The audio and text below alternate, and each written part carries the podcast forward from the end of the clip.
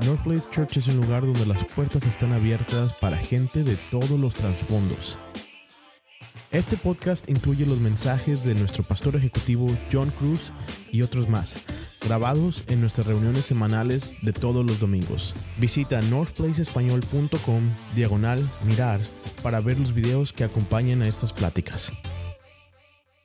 La semana pasada hablamos acerca de la risa y hablamos acerca de cómo hay cosas que producen una risa interna y hay otras cosas que producen risa como producto de eh, lo externo, de lo que está a nuestro alrededor.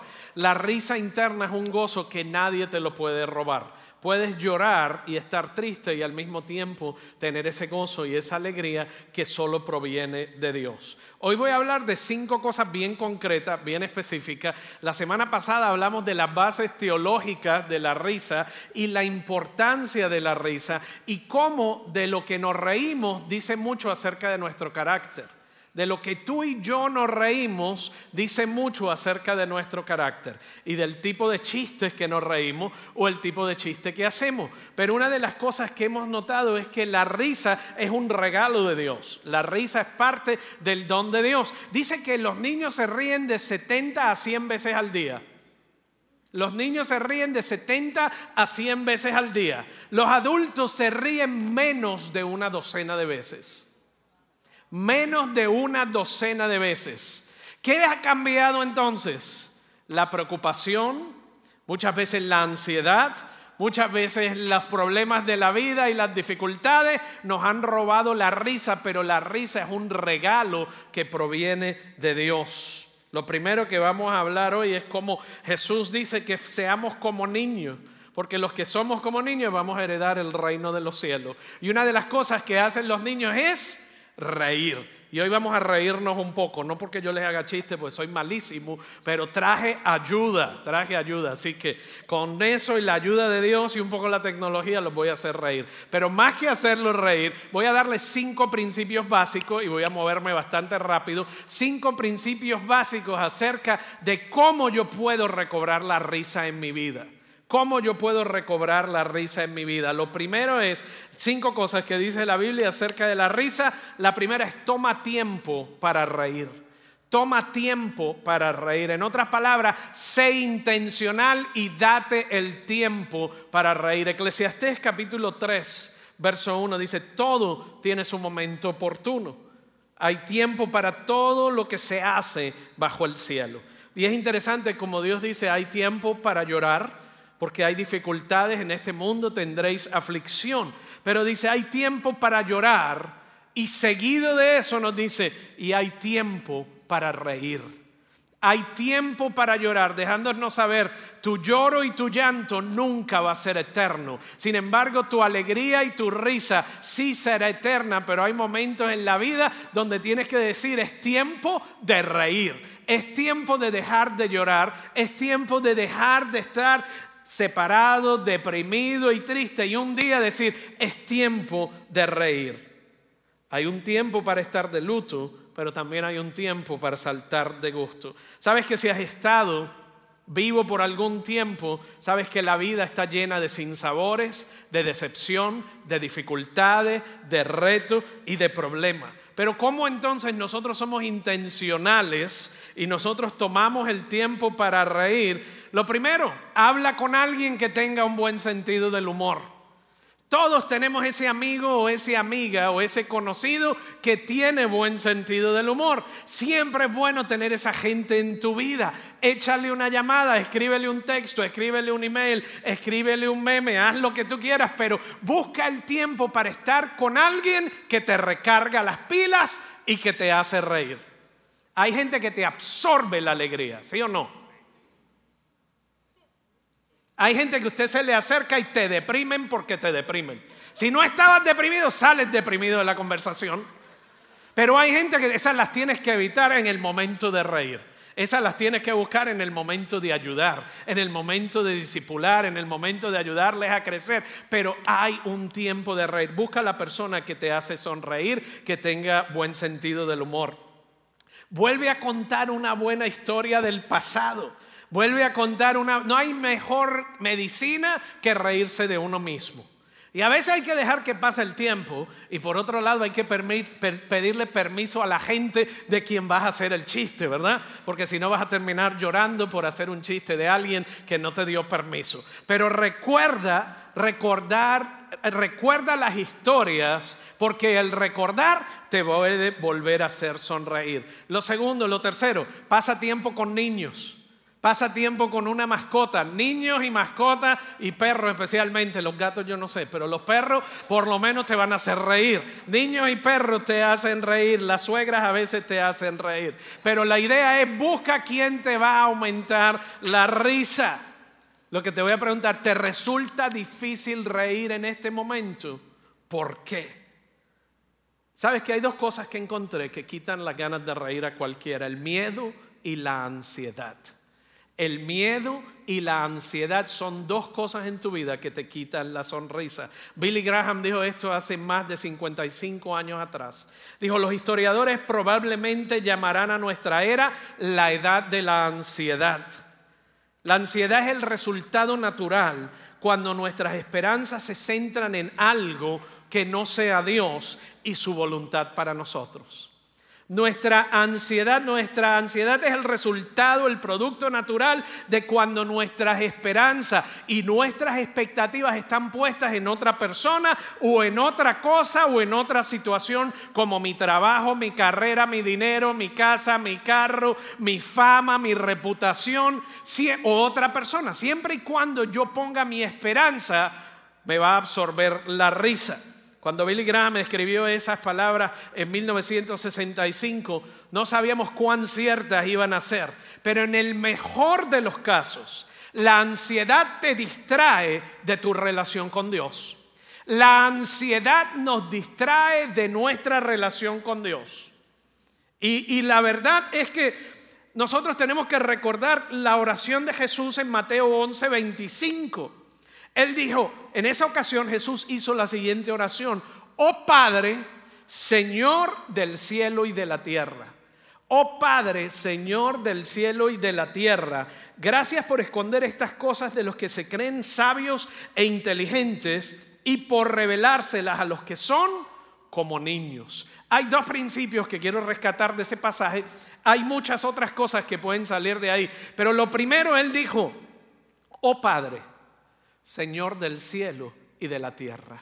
En otras palabras, tuyo es el control, tuya es toda la autoridad. No hay un cabello que caiga al suelo de mi cabeza sin que tú lo sepas, sin que tú te preocupes y sin que tú tengas un propósito de redención para todo lo que me ocurre, porque todo lo que me ha ocurrido sea consecuencia de mi propia decisión, de mi propio pecado o de la decisión o el pecado de otro, tú lo vas a redimir siempre y cuando yo me someta a ti, porque todo obra para bien de aquellos que creen en ti.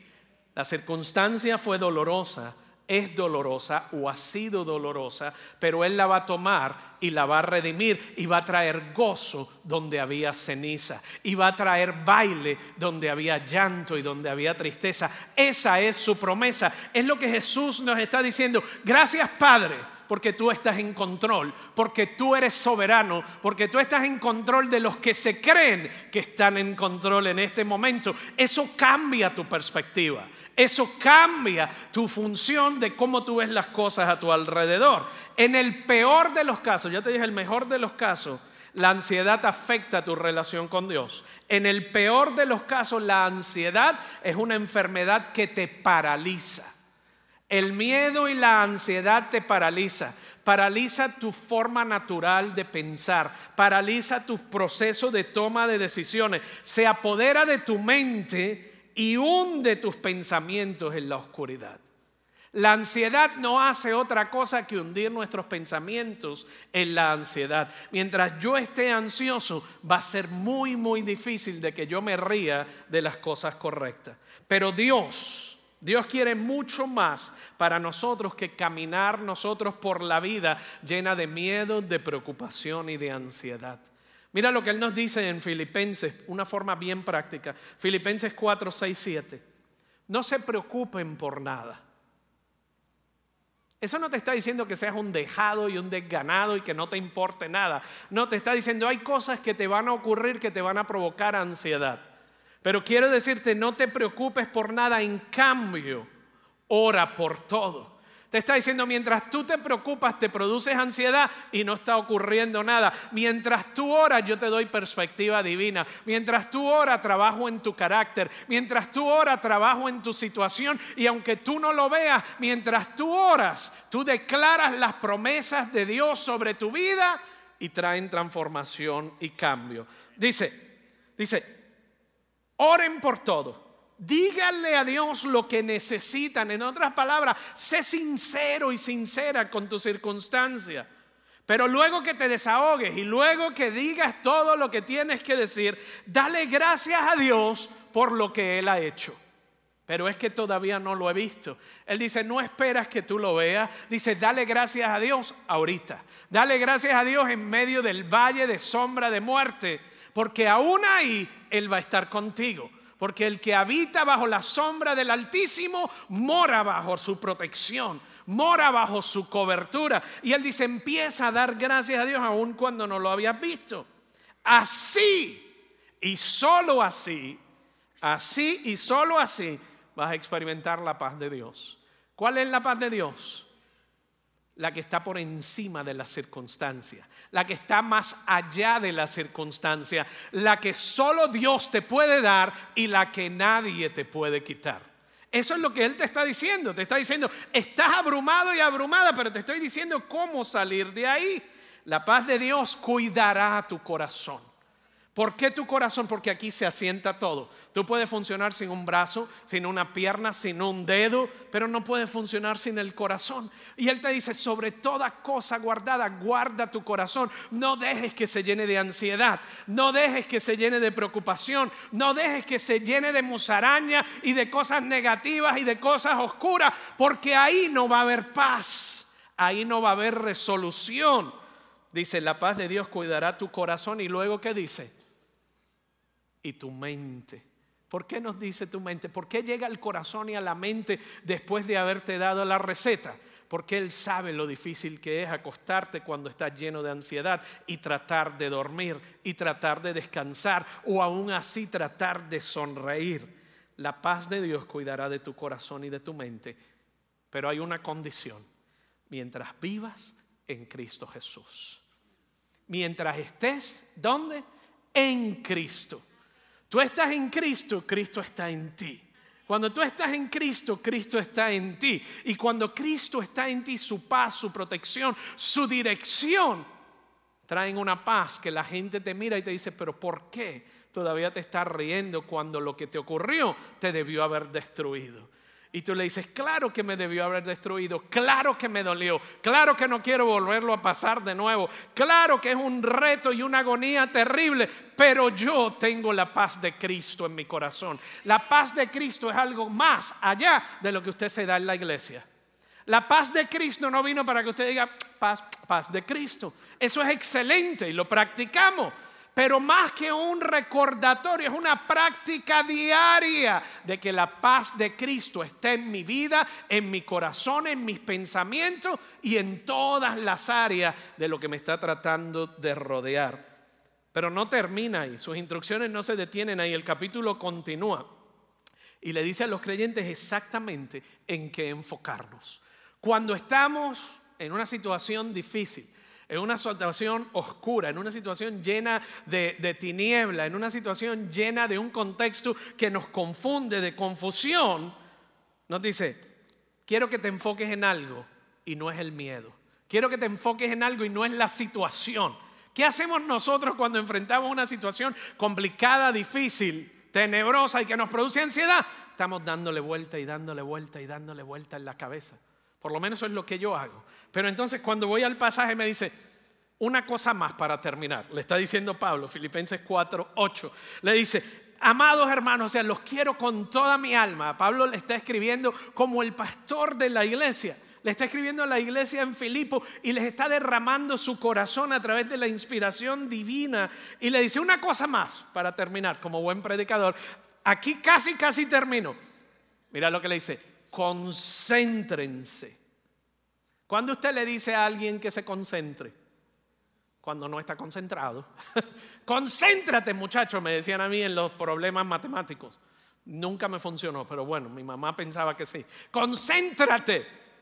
Pero no era concentrarte en ese problema, era concéntrate y luego te dice, en todo lo verdadero Concéntrate en todo lo honorable, concéntrate en todo lo justo, concéntrate en todo lo puro, concéntrate en todo lo bello que está a tu alrededor, concéntrate en todo lo admirable, toda la gracia que he derramado sobre ti, todo el favor que he derramado sobre ti y sobre los tuyos. No dejes de poner en práctica lo que has aprendido, le dice, y lo que recibiste de mí lo que oyeron de mis labios, cómo vi que viví mi vida, lo que vieron que hice, entonces el Dios de paz estará con ustedes.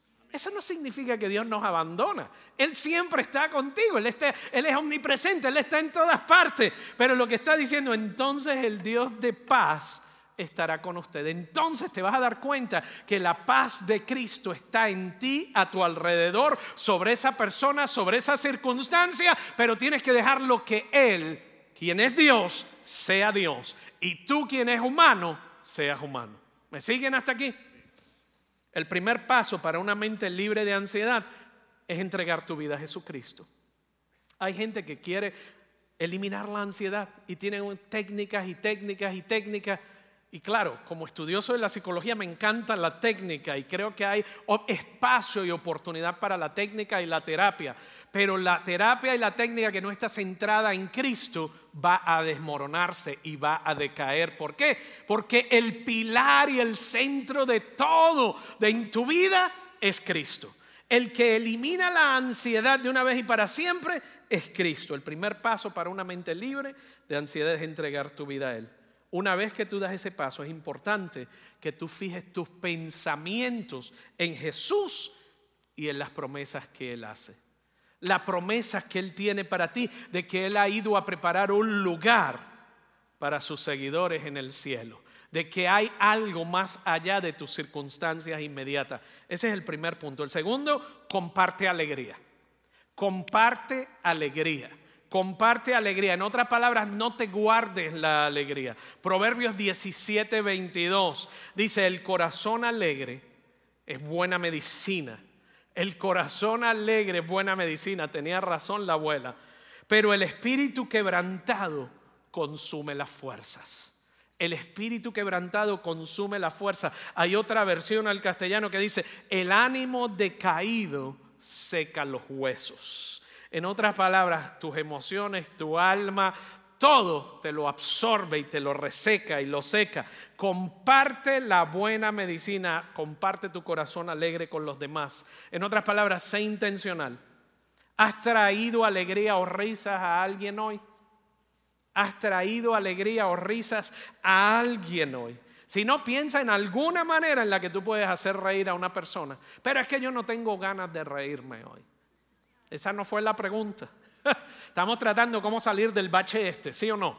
Porque la receta anterior no te está funcionando. Así que te estoy dando la receta bíblica. Dice, llama a alguien, cuéntale un chiste, cuéntale algo jocoso, envía un video de chistes. Solo no lo envíes en cadena, por favor.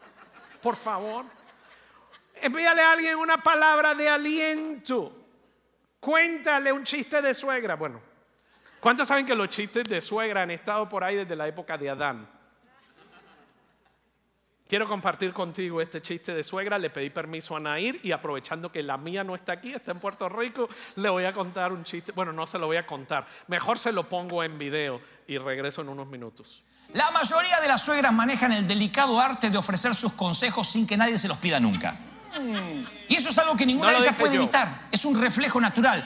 ¿Vieron cuando, cuando uno sabe conducir el auto? Claro. Y ves que el que se está, estás al lado. Sabes conducir, pero vas al lado de acompañante. Y ves que se te está quedando dormido el que estaba manejando. ¿Qué hace uno? El reflejo es manotear el volante. Claro, que a veces produce un choque eso. Claro. En vez de despertar al tipo, uno agarra el volante. Es el reflejo. E, ese reflejo lo tiene la suegra con los nietos. ¡Ah! Porque una suegra puede permanecer callada sin la necesidad de entrometerse hasta el día que se entera que va a ser abuela. A partir de allí se empieza a gestar dentro de ella una especie de alienígena que ella no puede controlar y que le hará inmiscuirse a pesar de ella misma. La suegra siente que también está obligada a volcar sus amplios conocimientos de cómo criar a un bebé. Y ahí se empieza a meter. Tu ajá me suena como que lo has vivido. ¿Eh? ¿Quién no? ¿Quién no? No es que que la suegra subestime a los padres de la criatura, sino que tiene bien claro la clara diferencia de estos dos conceptos. La nuera sabe cómo criar un niño. ¿Estamos hasta ahí bien? ¿Sí? Sí. Pero la suegra sabe cómo criarlo correctamente. ¡Ah! Que no es lo mismo. Hay una gran diferencia ahí. obviamente siente la imperiosa necesidad de tener que ejercer la docencia en el asunto. Ese bebé tiene que dormir boca abajo. Si no puede ahogarse con su propio vómito, dice con la misma seguridad de un médico forense. Así te lo dice. ¿eh? El bebé tiene que dormir boca arriba porque boca abajo se puede apretar la nariz contra la almohada y se puede asfixiar. Dice con la misma seguridad un nieto más tarde. Así, es así. Te lo cambió. Cualquiera de los dos consejos son dichos como si Dios los estuviese dictando para Moisés para las tablas de la ley. Con los dedos así. Sí. Nada de lo que alegue su nuera después va a tener el mínimo valor. Ya habló la suegra y es como que habló Maduro en Venezuela. ¿eh? hijo lo haya traído al mundo hace 57 años, una suegra puede hablar de cómo criar a un bebé como si ayer hubiese destetado el Es bebé. verdad. Claro que cualquiera de sus consejos antepuesto por la frase, yo no soy de meterme, pero... Y ahí va. Yo no sé, no es que me quiera meter, pero si quieren que le dé un consejo de abuela, y ahí se mete. Y acto seguido emite aquello que nadie le pidió, pero que ella considera totalmente necesario para el saludable desarrollo de la familia. Ahí se la dejo para que se asiente. El punto número tres, aligera tu carga, aligera tu carga. Algunos están diciéndome, pero ¿por qué no dejó al otro que está mejor, verdad? Ya mismo se lo traigo. Dice Lucas 6:21, es para mantenerlos despiertos. Lucas 6:21 dice, dichosos los que lloran, porque luego habrán de reír. Dichosos los que lloran, porque luego habrán de reír. Aligera tu carga, el tercer punto. ¿Alguna vez has estado tan triste y tan triste que pensaste que nunca más volverías a sonreír? Por la circunstancia y por el dolor. A lo mejor hay áreas en tu vida en que estás cargando una gran carga en este momento. Y la realidad es que hay que deshacernos de ella porque en este momento te consumen. Hay cosas que usted se puede deshacer de ellas y alivianar la carga porque hay otras cosas que usted no se puede deshacer de ellas. Ni las parejas ni los hijos. Porque usted se casó una vez y para siempre. Por lo menos eso juró delante de Dios y todos los testigos antes de ir a la fiesta. Pero hay situaciones de trabajo, hay personas en tu vida, hay adicciones en tu vida, hay formas de pensar que ¿qué hacen? Nos absorben y ponen sobre nosotros una gran carga.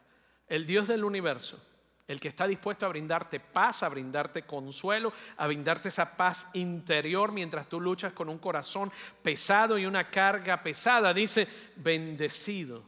¿Sabes que la palabra dichoso de Lucas 6:21 significa bendecidos? Dichosos, bendecidos los que pueden, en otras palabras, que aunque lloran ahorita, van a experimentar alegría en el futuro. Eso es lo que está diciendo. Hay gente que llora sin esperanza. Hay gente que llora y los consume su realidad porque no tienen dónde ir. Y piensa en esto, fuera de Dios, ¿dónde puedes ir? Hay gente que se enoja con Dios porque la cosa no le salió como ellos querían. Y le da una pataleta y tiran en el suelo y me voy y me voy. Mi pregunta siempre, ¿a dónde vas? ¿Dónde puedes ir que no está Dios? ¿Y dónde puedes estar fuera de Dios? Medicamentos contra el dolor es una, drogas es otro, pornografía es otro, adicción es otro, compras es otro, deporte es otro. Pero cuando todo eso se te acabe, porque sí es temporero, ¿dónde puedes ir y a quién vas a acudir fuera de Dios para que te dé de tu paz? Hay gente que entra en problemas y dice, no, no he venido a la iglesia porque teníamos un montón de problemas. Bueno, está bien, no venga a la iglesia, pero ¿cómo está tu relación con Dios? Ah, no he tenido mucho tiempo tampoco. Si viera todo lo que me ha pasado. Y yo digo, fuera de Dios, ¿dónde vas a ir? ¿Dónde te vas a meter? aliviana tu carga. David en varios momentos de su vida sufrió una agonía terrible.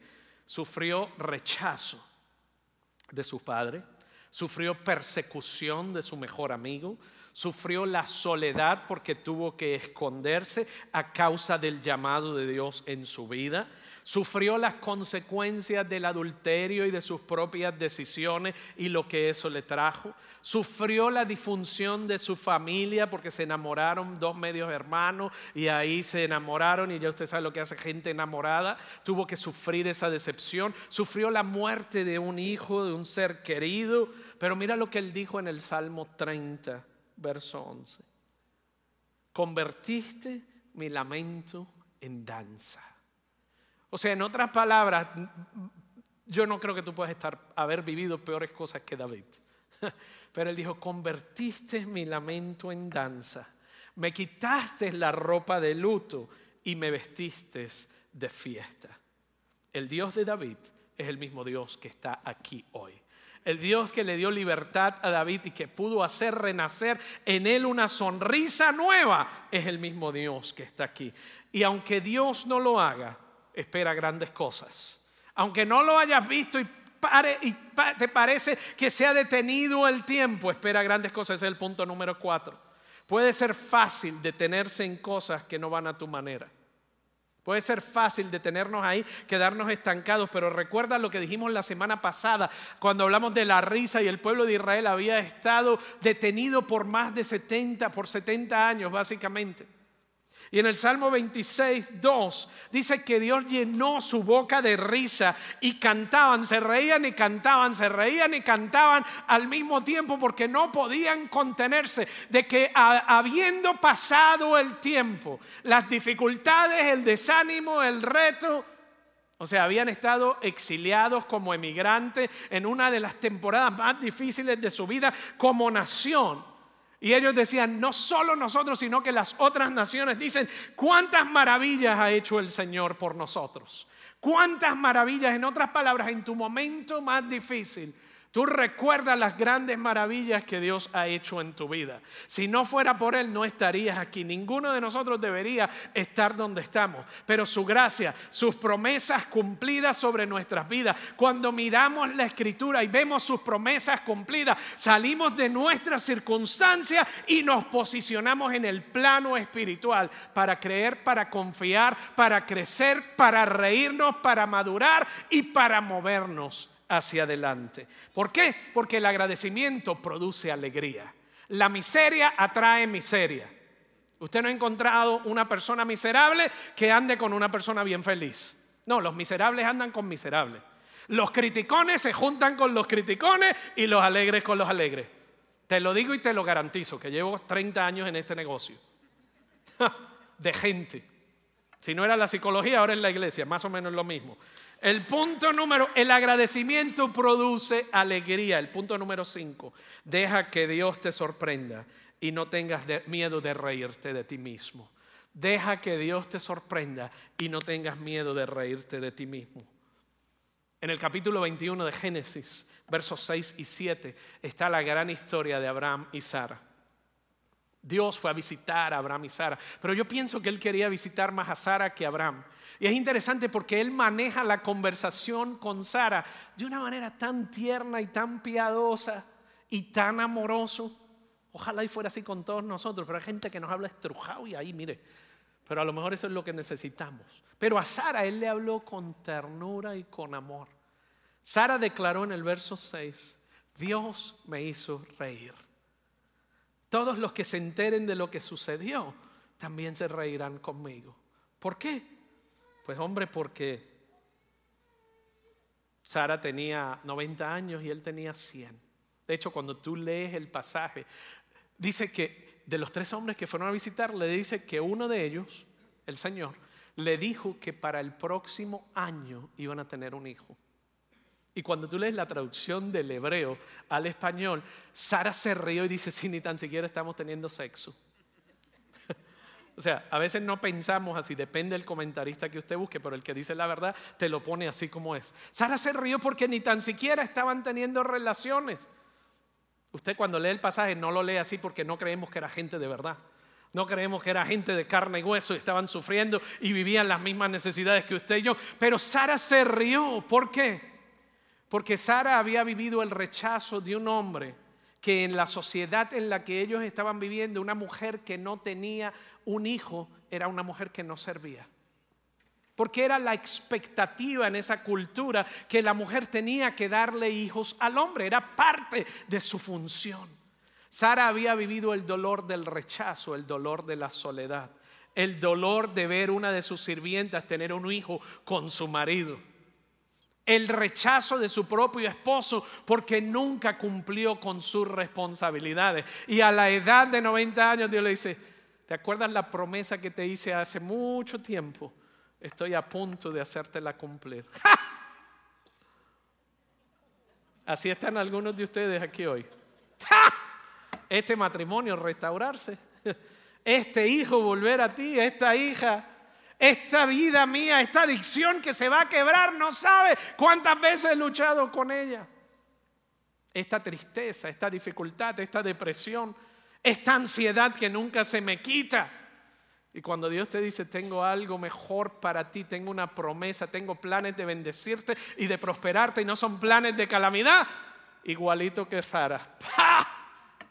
Nos reímos porque no tiene sentido.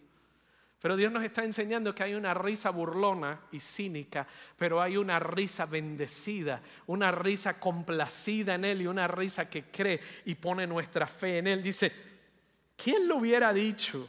Abraham que Sara amamantaría a su bebé. Usted oye lo que Sara está diciendo. Sara es una mujer adolorida. Es una mujer que por años y años y años sufrió el rechazo y la soledad y de ver a todo el mundo que le iba bien, pero a ella nunca le iba bien. Y ir a la iglesia y ver que predicaban y predicaban y predicaban y eso se cumplía para todo el mundo, pero no para ella. Ahora en el verso 10, en el verso 7 ella dice, ¿quién lo iba a decir? ¿Quién lo iba a pensar? que yo iba a tener un hijo a estas alturas y sin embargo le he dado a Abraham un hijo en su vejez para que no fastidien. Yo hubiera dicho otra cosa, pero, pero no puedo. Imagínese, o a veces no vemos lo que Sara está diciendo porque, y Sara, sin embargo, le dio a Abraham, no, le dio un hijo al sinvergüenza, para que sepa, y le doy gracias a Dios ahora, y yo imagino despaciándolo por la comunidad, por la calle, por la iglesia. ¿Por qué? porque no era su tiempo, porque ya su tiempo se había pasado según las expectativas de los demás pero no según el tiempo de Dios, que es perfecto. El tiempo y el plan de Dios para tu vida es perfecto. No te desesperes en Él, porque Él va a redimir tu dolor. Cuando Ana, que también tuvo un hijo después de tiempo, lloraba y pedía un hijo con fe, ¿y cómo la trataban como borrachona en la iglesia? Está borracha. Estaba llena la iglesia borracha. Pero ella no le importaba porque las promesas de Dios, ella confiaba en ella. No importa dónde tú estés, tú puedes sonreír y decir, mi Dios es fiel. Sus promesas son verdaderas. Él es quien fue, Él es quien es y Él es quien será. Y sus promesas para mi vida y para tu vida son sí y amén, independientemente. Y dile, no niego mi realidad y tengo dificultades y tengo retos, pero Dios desea sorprenderte. ¿Por qué? Porque Él va a tornar tu lamento en baile.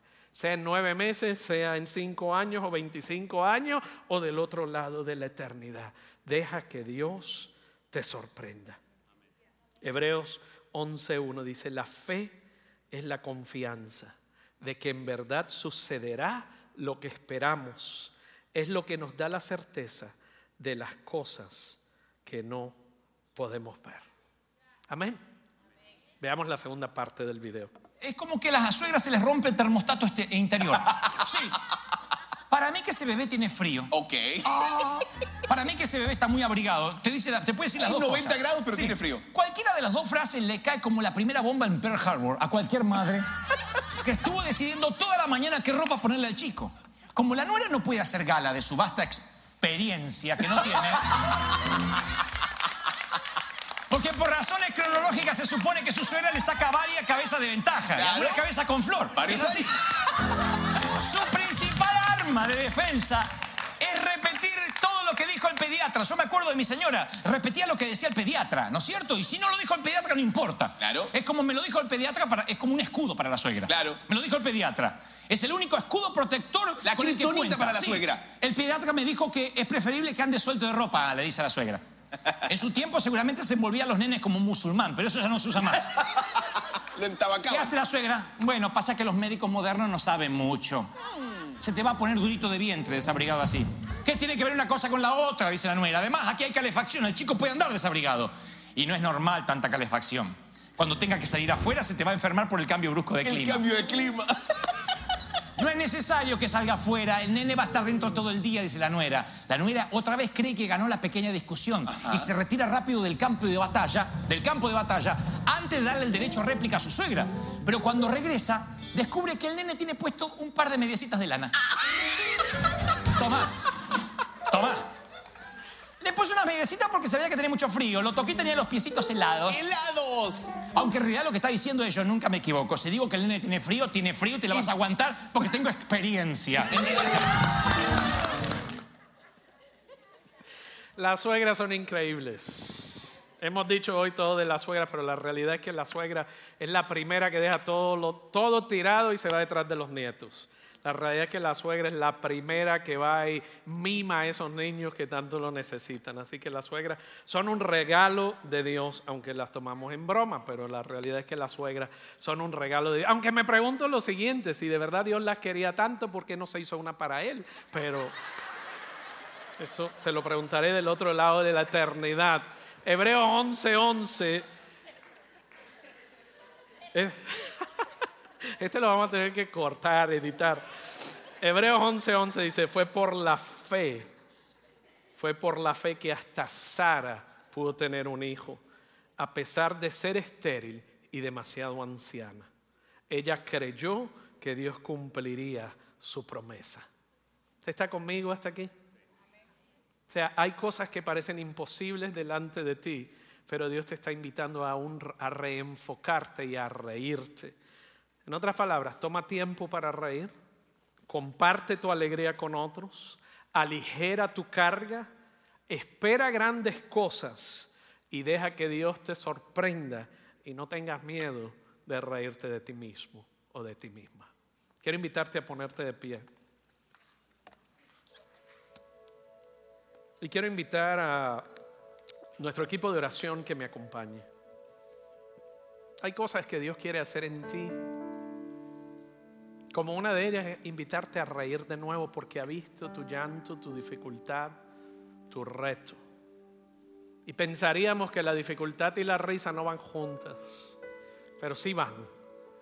Porque tú eres ciudadano de un reino que no es terrenal. Tú eres ciudadano de un reino celestial y eterno.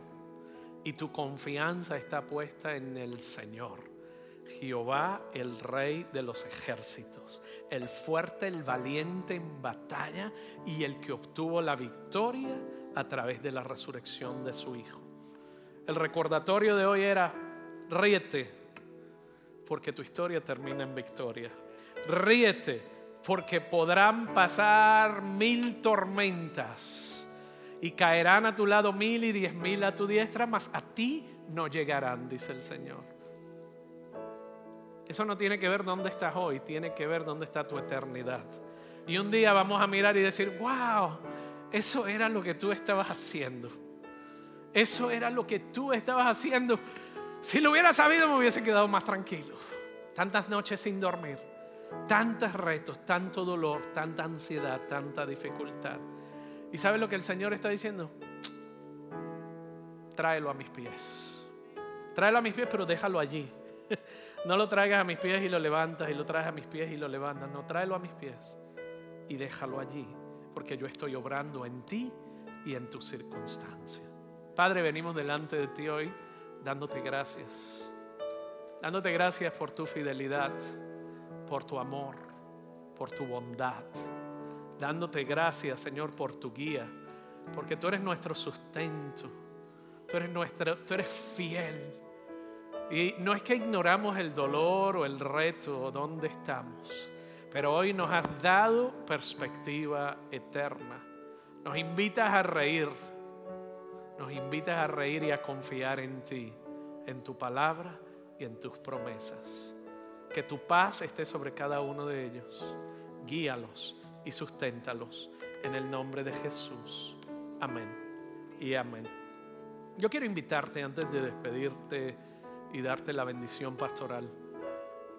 Quizás hay una circunstancia en tu vida o una necesidad o en la vida de una persona que tú conoces, un compañero de trabajo, un familiar. Y estas personas que están aquí al frente oran durante toda la semana y su deseo es unir su fe a tu fe. Y muchas veces nuestra ansiedad, nuestra preocupación, nuestro dolor no nos permite elevar nuestros brazos. Y a veces necesitamos que alguien eleve nuestros brazos como lo hicieron por Moisés para que no perdamos la batalla porque sentimos que estamos perdiendo la batalla. Y antes de salir yo quiero invitarte a que si deseas recibir oración, pases acá al frente. Nadie te va a mirar, no te vamos a avergonzar, nada de eso. Simplemente estamos aquí para que sepas dónde podemos estar y localizarnos, ubicarnos y deseamos orar contigo y por ti. Otra cosa que también te dije mientras la gente va pasando, otra cosa que te dije, lo primero, la base de tu alegría, de tu gozo, la base de tu sonrisa legítima está centrada en Cristo. Está centrada en Cristo. El primer paso para volver a sonreír se llama Cristo Jesús. Es una persona, no es una actividad. Y es abrirle tu corazón a Él. Y hoy yo quiero invitarte, hacerte una invitación. Si tú estás aquí hoy y tú dices, ¿sabes qué? Hoy yo quiero abrir mi corazón a Jesús de una manera real y profunda. Yo he sido el gerente general de mi vida, pero de hoy en adelante lo voy a dejar que Él sea el gerente general de mi vida. Y yo quiero abrirle mi corazón a Jesús como el perdonador de mis pecados, como el Hijo de Dios y como el que derramó su cruz en la, eh, su, su sangre en la cruz por mí, por mi pecado. Si ese es tú hoy y tú deseas recibir y hacer esa oración, simplemente la voy a hacer ahí donde estás, no te voy a avergonzar. Pero si ese eres tú, levanta tu mano ahí libremente, levanta tu mano. Yo quiero recibir a Jesús. Yo quiero abrir mi corazón a Jesús. Ve una mano acá. Gracias, gracias. Thank you, thank you. Puedes bajarla. Gracias. Ve una mano a la parte de atrás. Thank you. Gracias. Thank you. Ve una mano en este lado también. Pueden bajarla. Yo quiero que todos los que están aquí me acompañen, pero en especial los que levantaron su mano. Y si alguien no levantó su mano, pero desea hacer esa oración, no te estoy invitando ni a cambiar de religión, nada de eso. Te estoy invitando a una relación nueva, una relación y una pasión con Cristo Jesús. Dile, Señor Jesús, digámoslo en voz alta, Señor Jesús, perdona mis pecados. Hoy abro mi corazón Quiero vivir para ti el resto de mis días. Perdóname y enséñame a volver a sonreír. Gracias Jesús. Gracias Cristo. Amén y amén. Esa oración te abre las puertas de los cielos. Una oración sencilla y simple, pero que transforma de adentro hacia afuera. Es la oración que cuando uno la ora, Él dice, bienvenido a casa, te estaba esperando por mucho, mucho tiempo. Si tú oraste esa oración y deseas que te demos recursos de forma totalmente gratuita, tenemos una Biblia para ti, tenemos recursos materiales, sermones, enseñanzas, una guía devocional para que aprendas a dar tus primeros pasos en esa relación con Jesús. Pasa por el centro de conexión de huésped, ahí en el vestíbulo, en el lobby, y dile, lloré la oración hoy. Lloré esa oración hoy y abrí mi corazón a Cristo. Deme el paquetito de ese regalado que dijeron que me iban a dar para que no se lo cobren. No, no se lo van a cobrar. Es nuestro regalo para ustedes. Y decirles, ¿sabes qué? Te amamos. Cristo te ama mucho más que nosotros. Y Él quiere que tú vivas una vida cercana a Él. Que Dios te bendiga y te guarde que Él haga resplandecer su rostro sobre ti y te dé paz y gracia en cada área de su vida. Oramos esto en el nombre del Padre, del Hijo y del Espíritu Santo. Amén. Gracias por haber estado con nosotros. Te esperamos la próxima semana, si Dios lo permite, donde nos reunimos de nuevo a adorar su nombre. Amén.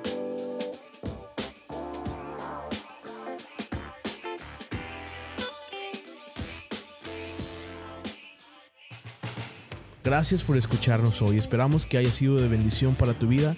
Sintonízanos la semana que entra con una nueva charla de parte de North Place Church en español.